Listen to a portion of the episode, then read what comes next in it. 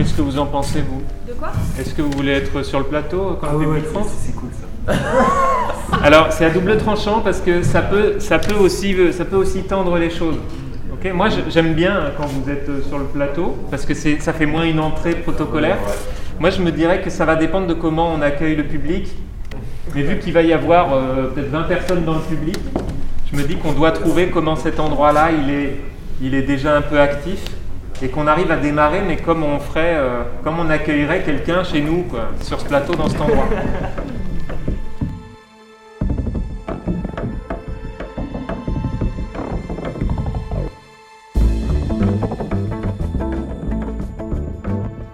Bonjour, je m'appelle Julien Leclerc et je vous emmène avec moi dans mes balades artistiques. Le micro à la main, je vais à la rencontre des artistes. Pendant quelques jours, j'ai suivi le travail du comité de lecture du CDN Orléans Centre-Val de Loire. Dans leur cahier des charges établi par le ministère de la Culture, les CDN, Centres dramatiques nationaux, sont des lieux de référence régionale et nationale où peuvent se rencontrer et s'articuler toutes les dimensions du théâtre. La recherche, l'écriture, la création, la diffusion et la formation. Parmi les actions conçues par les CDN, il y a le comité de lecture, et il existe autant de types de comités de lecture que de CDN. À Orléans, le comité de lecture réunit les élèves du conservatoire et les étudiantes étudiants de l'ESSAD. Pendant les prochaines minutes de ce podcast, plusieurs voix se croiseront pour vous parler de cette aventure.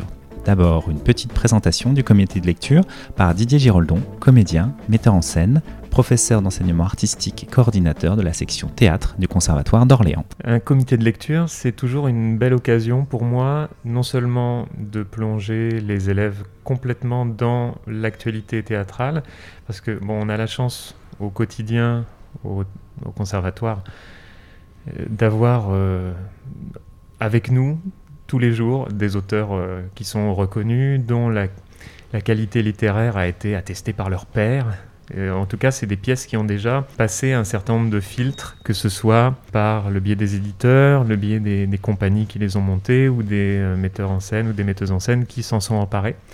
Donc ils ont été d'une certaine manière euh, retravaillés, amenés au plateau. Enfin, il y a, y a tout, un tas de processus auxquels on n'a pas vraiment accès quand on lit la pièce ou quand on voit la pièce. Donc le fait de pouvoir suivre en tout cas des textes finalisés, mais qui n'ont pas encore eu euh, de, réception euh, ni de présentation publique. C'est aussi une manière pour moi de, de, pouvoir s'intéresser à comment une pièce euh, est, d'abord écrite, d'où ça vient, comment est-ce que cette pièce peut évoluer jusqu'au plateau. Et puis c'est aussi très très motivant de voir que ben, une écriture, toute cette diversité des écritures, je trouve que pour des étudiants, pour des élèves, c'est assez génial. Avant d'arriver au choix final, les textes envoyés au comité de lecture passent par d'autres étapes. Avant la semaine de mars, de présentation théâtrale, il faut remonter le temps, et c'est ce que j'ai fait avec Michel Lefebvre, chargé de la dramaturgie et de la scénographie au conservatoire et coordinateur du comité de lecture du CDNO. Il y a plusieurs phases.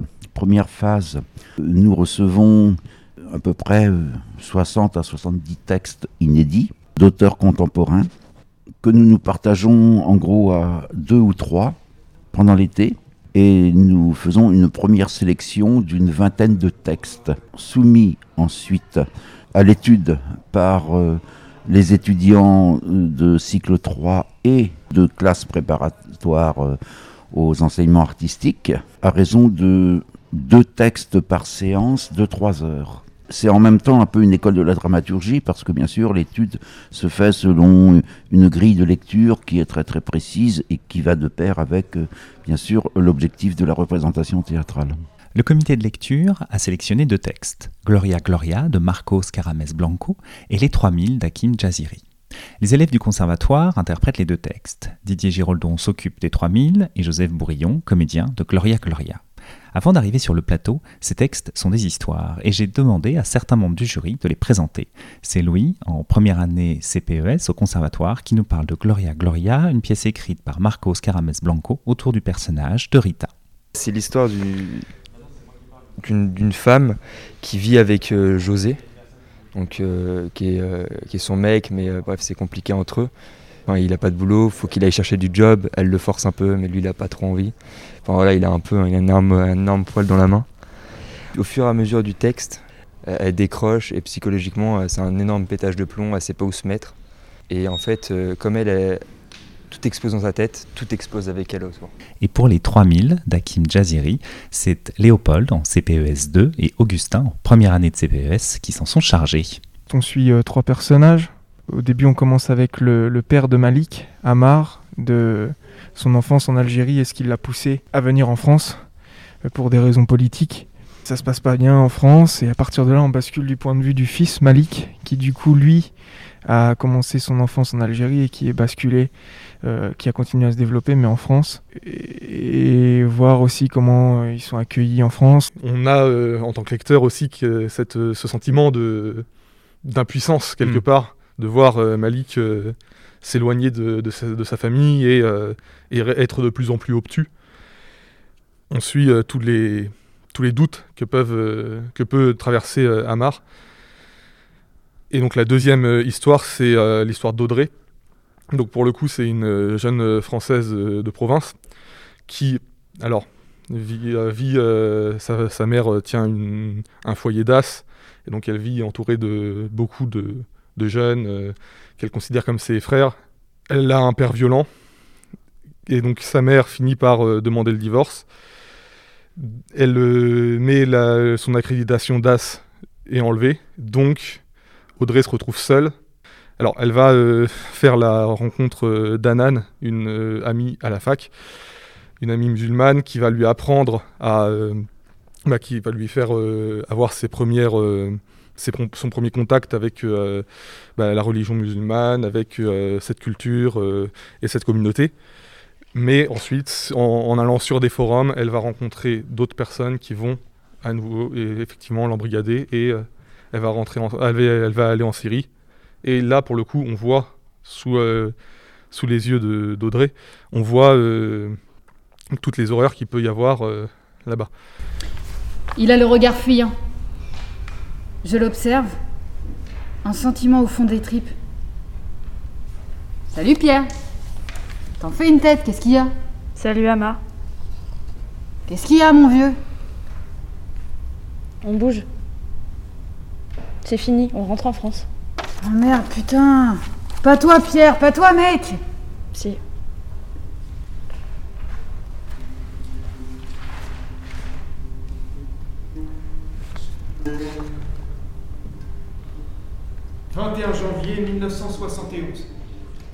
Ces deux textes ont été retenus parmi un total de 70 manuscrits envoyés au CDNO. Le choix final a été fait par les élèves du conservatoire et j'ai voulu savoir les raisons d'une telle décision. J'en ai discuté avec des élèves en CPES, classe préparatoire aux enseignements supérieurs, Ludmila en deuxième année, Elias et Roman tous les deux en première année. C'est que c'est des sujets qui ont peut-être déjà été traités, mais euh, je me suis jamais sentie concernée, ou alors j'ai trouvé ça déplacé, euh, ce que les personnes avaient fait à l'époque, où c'était trop sérieux ou euh, trop léger. Alors que là, euh, pour les deux, on a vraiment de tout. Et notamment dans les 3000, par exemple, c'est un sujet qui me tient beaucoup à cœur. et qui en, ce moment en plus avec tout ce qui se passe est assez stigmatisé et c'est vraiment une déclaration d'amour pour moi à la religion musulmane ce texte et puis notamment aussi grâce à la, légitimité de l'auteur qui lui-même a vécu ça. Euh, c'est d'ailleurs pour ça qu'il le raconte. Et j'ai trouvé ça vraiment très fort et, euh, et ça fait du bien. Parce qu'il y a aussi de l'humour, il y a aussi des vérités, de l'historique. Euh, donc c'est vraiment très bien. Et puis Gloria, Gloria, c'est pointer du doigt la société qu'on peut reconnaître, je trouve, dans tout pays presque. cette différence sociale qu'on peut avoir euh, les relations aussi euh, humaines, euh, cet amour qui n'est pas en fait tout mielleux, tout rose, tout beau comme dans les films, mais qui peut être aussi à travers les conflits, les, les, insultes, etc. Et je trouve que c'est vraiment beau de traiter ces deux sujets en tout cas. on a découvert le texte Les 3000, on a vu qu'il était consistant et la lecture s'est faite de manière très fluide. Chaque chose était très bien amenée et tout, malgré la densité, en fait, on ne décrochait pas. Et pour Gloria Gloria, c'était surtout la forme en fait qui m'intriguait. Déjà sur l'écriture qui est très visible et ça posait beaucoup de questions sur comment le travailler en fait, comment le mettre en scène. Dans Gloria Gloria, c'est vraiment le fait que c'est un texte hyper ludique. Il y a vraiment moyen de s'amuser au plateau et puis en fait euh, l'auteur ce qui est bien c'est qu'il n'a pas mis tant d'indications scéniques que ça. Donc du coup en tant que metteur en scène euh, tu peux laisser libre cours à ton imagination. Et les 3000 en fait ce que j'ai trouvé hyper touchant c'est que c'est une histoire vraie. Ce que j'ai aimé aussi c'est qu'en fait il faisait sauter les préjugés qu'on pouvait avoir en fait sur les personnes justement radicalisées, notamment Malik parce qu'en fait on comprend que c'est après son arrivée en France que bah, du coup il y a eu des éléments déclencheurs. Et pour Audrey, en fait, qui est une Française pure souche, euh, c'est vraiment un long parcours aussi qui l'a dirigée vers ça. Quoi. Cette semaine de présentation théâtrale passe très vite. Chacune des personnes avec qui j'ai pu échanger ne manque pas de signaler les quelques jours qui séparent la répartition des rôles de la présentation sur le plateau. Tout le monde s'est retrouvé au théâtre le lundi 22 mars, avec pour objectif des présentations le vendredi 26 et samedi 27 mars. Pour Didier Giroldon et Joseph Bourillon, qui prennent en charge ces présentations, le temps est ici particulier. Joseph, qui supervise Gloria Gloria, n'a pas voulu suivre le schéma classique du montage d'une pièce. Il nous parle de sa manière d'aborder ce temps très court et Mustapha, élève en première année CPES, témoigne aussi de cette intensité de travail. L'idée c'était plutôt de lancer le plus de chantiers possible sur les pièces. Je pense que s'il y avait eu plus de temps, il y aurait eu plus de chantiers, plus que plus de temps de finalisation. En fait, ce qui m'intéressait un peu, vu que c'est pas moi qui ai choisi la, pièce, c'est d'essayer d'un peu développer le propos des, de ceux qui ont choisi le texte pour euh, un peu savoir pourquoi ils l'ont choisi, développer un peu ce qu'ils pouvaient défendre avec ça, et du coup de les inviter plutôt à travailler là-dessus que sur euh, comment il faut bien monter la pièce. Déjà parce que moi, en plus, cette pièce-là, euh, personnellement, je sais pas comment il faut la monter.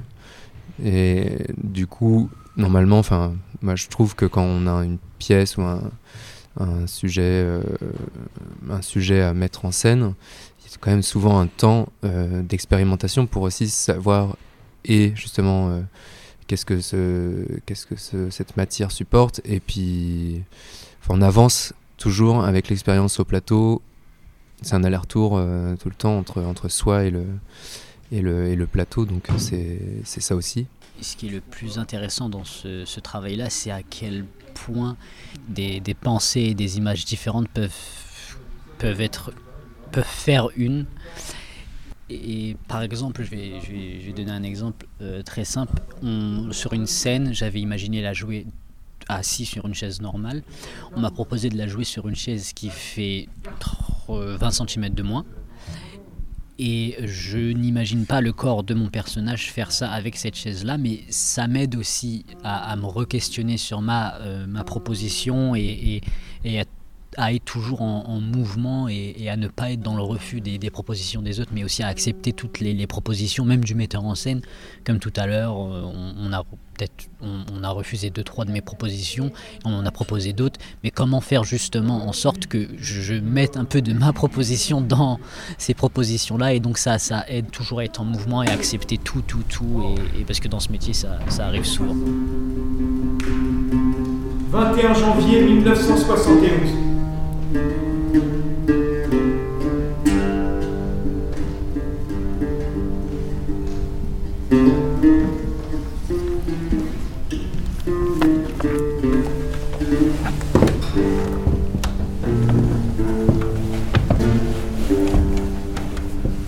suis dans le salon. Je fais face à mon père qui veut me parler. Tu veux me dire quelque chose, Baba? Tu as 22 ans, mon fils. Il est temps de devenir un adulte. C'est-à-dire C'est-à-dire te marier, fonder une famille et avoir un travail. J'ai encore le temps pour ça, Baba. Je finis d'abord mes études, j'obtiens mes diplômes, ensuite je songerai à tout ça. Non, non, mon fils. On ne va pas attendre. Il est temps pour toi de passer le cap. Tu vas reprendre l'entreprise de tissu. Je connais ta droiture et je sais que tu vas gérer ça très bien. Mais c'est à Abelaïd que le commerce doit revenir, c'est lui l'aîné. Je ne lui fais pas confiance, il n'est pas assez sérieux, pas assez travailleur. J'ai mûrement réfléchi et ce sera toi. Ce court échange entre Amar et son père, dans les 3000, représente l'intimité dévoilée dans la pièce d'Akim Jaziri. Ce parti pris a beaucoup interpellé les élèves du conservatoire, et j'ai eu l'occasion d'en discuter avec son auteur, venu spécialement assister à la présentation de son texte par des élèves d'une vingtaine d'années. Il est important quand même de savoir que ce sont des textes biographiques. Donc ça veut dire qu'en fait, je n'ai strictement rien inventé de ces textes-là déjà. Je n'ai pas beaucoup de mérite dans ce sens, à part d'avoir compris le cheminement, j'allais dire psychologique, euh, des parcours des uns et des autres. Le premier épisode n'est ni plus ni moins que sur le destin de mon propre père. Donc je me suis posé avec lui euh, à plusieurs reprises et puis on a fait plusieurs interviews qui m'a permis d'écrire cette pièce.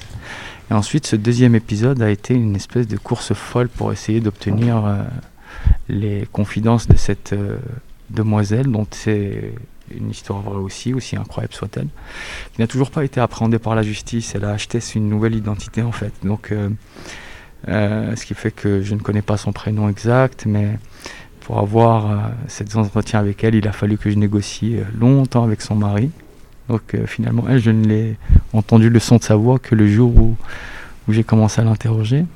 Et, et, finalement, hein, cette nouvelle génération-là, même si elle n'a pas vécu dans les quartiers populaires, même si elle n'a pas vécu dans les zones rurales marginalisées, même si elle est dans un certain confort, ce qui me conforte beaucoup, c'est que c'est une génération qui a conscience de ce qui est en train de se jouer aujourd'hui dans la société. Et qu'ils ne peuvent plus, j'ai la sensation en tout cas, que beaucoup d'entre eux ne peuvent plus garder les yeux fermés et ne peuvent plus rester inactifs et se euh, euh, simplement euh, faire leur petite vie de jeunes ados ou de jeunes hommes en disant voilà je vais faire que la fête et puis on verra plus tard pour les responsabilités.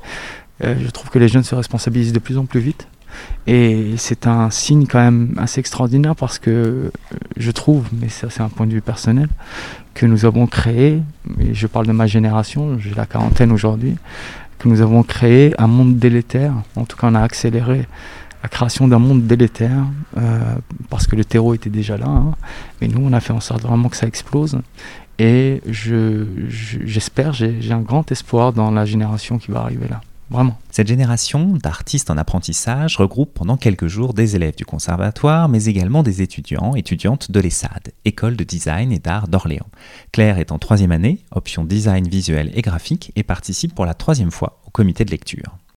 C'est cette effervescence, euh, l'entraide entre toutes les personnes qui interagissent ensemble, des idées euh, qui toutes seules euh, n'ont pas beaucoup de valeur, mais quand elles s'ajoutent ou quand elles se modifier par euh, une idée euh, d'une autre personne, ça crée euh, quelque chose de beaucoup plus intéressant et le groupe, la, connexion, c'est vraiment quelque chose qui, m'intéresse et qui m'importe beaucoup et du coup, surtout en ce moment avec le manque de relations humaines, là c'est le moment de faire un projet tous ensemble. Pour mieux comprendre la place et l'apport de cette expérience dans l'apprentissage des étudiants et étudiantes, je suis allé voir Sébastien Ponce, professeur d'éducation artistique à l'ESSAD. Alors, c'est un très bel euh, apport par rapport à ce qui se passe euh, à l'école, dans le sens où euh, là, en fait, on a des étudiants déjà sur la sélection des étudiants qui participent, c'est des étudiants volontaires. De la première à la cinquième année, je peux potentiellement avoir des étudiants motivés.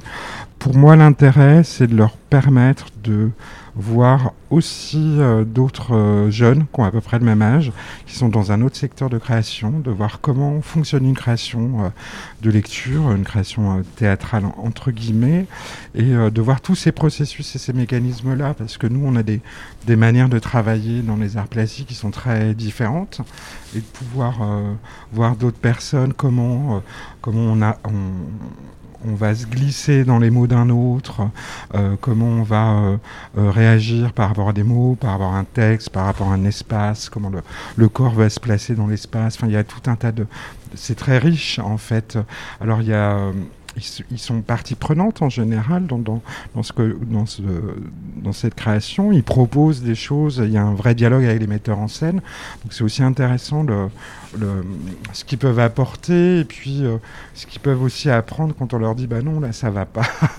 Donc voilà, c'est une, espèce de gros laboratoire avec euh, des, des, conditions bah, réelles. On est dans un théâtre, on est avec des comédiens, on est avec un metteur en scène, on est avec des équipes techniques. Donc ils se prennent tous ça de plein fouet, comme ça, pendant une semaine. Et euh, je ne sais pas les traces que ça laisse, mais en tous les cas, en général, ils finissent euh, crevés et enthousiastes. voilà. Les élèves de l'ESSAD ont eu trois semaines pour découvrir les textes sélectionnés et imaginer des propositions. Trois étudiantes en troisième année m'ont expliqué leur manière d'aborder cet exercice nouveau pour elles et les perspectives de recherche. Vous allez entendre Héloïse et Louise, toutes deux en design visuel graphique, et Anne-Sophie, qui elle est en option design objet et espace à l'ESSAD. Ça varie selon les années, mais des fois il peut avoir vraiment du décor euh, imposant. Et là, cette année, c'est vrai qu'on est plus sur euh, de, des vidéoprojections, des ambiances colorées. On, euh, on joue beaucoup plus sur. euh, on joue la carte du minimalisme en fait. Euh, J'ai l'impression Bah, pour, pour les plus. 3000, oui, après, enfin, les deux pièces sont totalement différentes, on les aborde de manière différente, mais avec euh, un peu, enfin, les mêmes éléments, on va dire, qu'on va pouvoir décliner dans, Mm. dans une pièce ou non. C'est vrai que les 3000, c'est plus euh, porté euh, sur quelque chose de minimaliste. Parce que euh, la pièce est tellement euh, forte. forte qu'on veut Euh, pas écraser. euh, Enfin, qu'on veut, ouais, on veut lui donner le poids qui, qui, qui, bah, qui mérite. Mm. Et euh, dans Gloria Gloria, il y a quand même un peu plus d'accessoires, mais aussi parce que c'est une pièce qui justement détaille beaucoup la présence beaucoup dans la répétition, le rythme. Dans l'espace, on vient sublimer quelque chose. Et là, en l'occurrence, euh, pour euh, le théâtre, les objets et l'espace scénographié euh, vient sublimer ce que disent les, les acteurs. Et, euh, euh, finalement, c'est un petit peu comme le principe des mannequins qui sont euh, très unis et euh, qui sont là comme un cintre et qui viennent sublimer le vêtement. On, joue ce rôle avec le théâtre. Je n'ai pu m'empêcher de remarquer le carnet à dessin que tenait Thomas, étudiant en option design objet espace à l'ESSAD. Il m'a présenté alors l'idée sur laquelle il travaillait pour la pièce des 3000. C'est parce qu'en fait, on est en train de dessiner sur le, fond de la scène des éléments en lien avec ce qui se passe dans la vie du narrateur. Et nous, du coup, ça commence par euh, l'Algérie, toute sa vie, son enfance en Algérie. Euh, donc, on a commencé à dessiner un, territoire, enfin la, carte entre guillemets de l'Algérie. Et au deuxième dessin, c'est euh, la deuxième partie de l'histoire, c'est l'arrivée du narrateur en France et sa désillusion de de l'idée qui s'était fait de la France, qui, est, un- qui était illusoire et il fait face à une réalité qui est, qui est super dure. Et donc c'est euh, dessiner cet, euh, cet endroit-là, donc euh, qui sont les bâtiments des 3000. Et donc c'est décrire un peu ce, ce quartier-là par le dessin. Et en fait, durant la pièce, on va venir justement dessiner, ajouter des éléments à ces dessins sur le mur, justement dans cette idée d'hap- d'happening et de suivre les comédiens. Donc on sera à la fois sur scène, C'est-à-dire que pour vous, par exemple, dans cette idée pratique, Mhm. c'est vraiment les dessins de vous, les dessins, enfin vous, vous, vous allez les faire directement Oui. en temps réel Oui, sur, ça. sur scène, à la craie. Oui, c'est ça. C'est vraiment cette idée-là. C'était une volonté du, du metteur en scène qui voulait qu'on soit pas euh, on travaille en amont pour qu'on soit euh, pas présent à la fin et qu'on laisse le pas aux, aux comédiens. C'était de nous avoir tous ensemble parce que le comité c'est quelque chose de collectif. Deux jours plus tard, Thomas et Anne-Sophie se retrouvent sur scène pour réaliser sur le mur du fond les dessins imaginés. Une craie à la main, Thomas reproduit les bâtiments des 3000 pendant que les élèves du conservatoire finalisent leur choix de costume. Voilà. Non mais je comprends, moi, moi non plus j'aimerais écrire au, au tableau, tableau, ou, ouais. euh, je sais que je suis jamais droit, je, sais que je, je sais que je vais faire du bruit avec la craie. euh. Quand c'est grand comme ça, je n'arrive pas à prendre du recul sur la chose. Et Et je vais me dire ah c'est créé assez gros alors qu'on voit que dalle au loin. Dit-il alors qu'il a fait du nu sur un format euh, taille. Ouais, j'étais- Ouais, mais là ils sont habillés les bâtiments, c'est peut-être pour ça. Ouais, c'est pour ça. S'il y a que ça, tu peux enlever les façades. hein. C'est ce que Bon.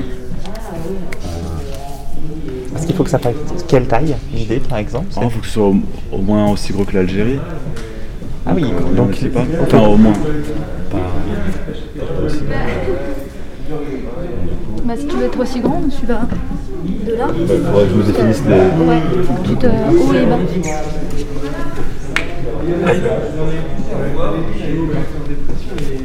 Du coup, une petite ligne d'horizon, c'est ça?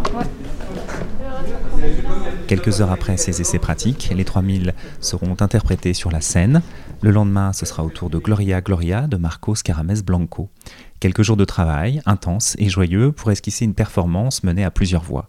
Il y a celle que vous n'avez pas entendue, les régisseurs du théâtre, l'équipe administrative du CDNO, certains élèves du conservatoire et de l'ESSAD. Et je tenais à remercier ceux qui m'ont accordé de leur temps. Donc un grand merci à Hakim Jaziri, Sébastien Ponce, Thomas Barax. Je m'appelle Ludmila Benlarbi. Joseph Bourillon Michel Lefebvre. Romane Provo. Lilia Sarab. Anne-Sophie Maïran Blanchet. Belle Claire. Claire comment? Georget. Léopold Berthaud. C'est Louise Cohn. C'est Louise Cotte. Didier Giroldan. Et Augustin Lavial. Louis Grus-Dagneau. Mustapha Eliusfi. Merci d'avoir écouté le deuxième podcast de mes balades artistiques. Et pour terminer, quelques mots de l'auteur des 3000, Hakim Jaziri. Pour moi, le théâtre est un- une vraie fenêtre sur la société d'aujourd'hui. Et quand je dis une fenêtre, c'est pas une finalité. Euh, je trouve que euh, beaucoup de, spectacles aujourd'hui en France euh, se font comme une sorte de finalité. On a envie de parler d'un sujet important, on fait un spectacle dessus et c'est terminé. Il n'y a pas de continuité dans le travail, je trouve. En tout cas, il y a très peu de metteurs en scène qui ont une vraie continuité sur un travail, sur une question ou sur plusieurs questions, sur plusieurs thématiques. Ça, ça me dérange un peu. J'ai envie d'y remédier avec cette, série théâtrale, en fait, et de pouvoir justement dire zéro tabou. Voilà. Il est l'heure maintenant de se dire que le seul espace où on a le droit absolument de tout dire est une scène de théâtre. Voilà. Très bien, parfait, merci beaucoup. Merci à vous.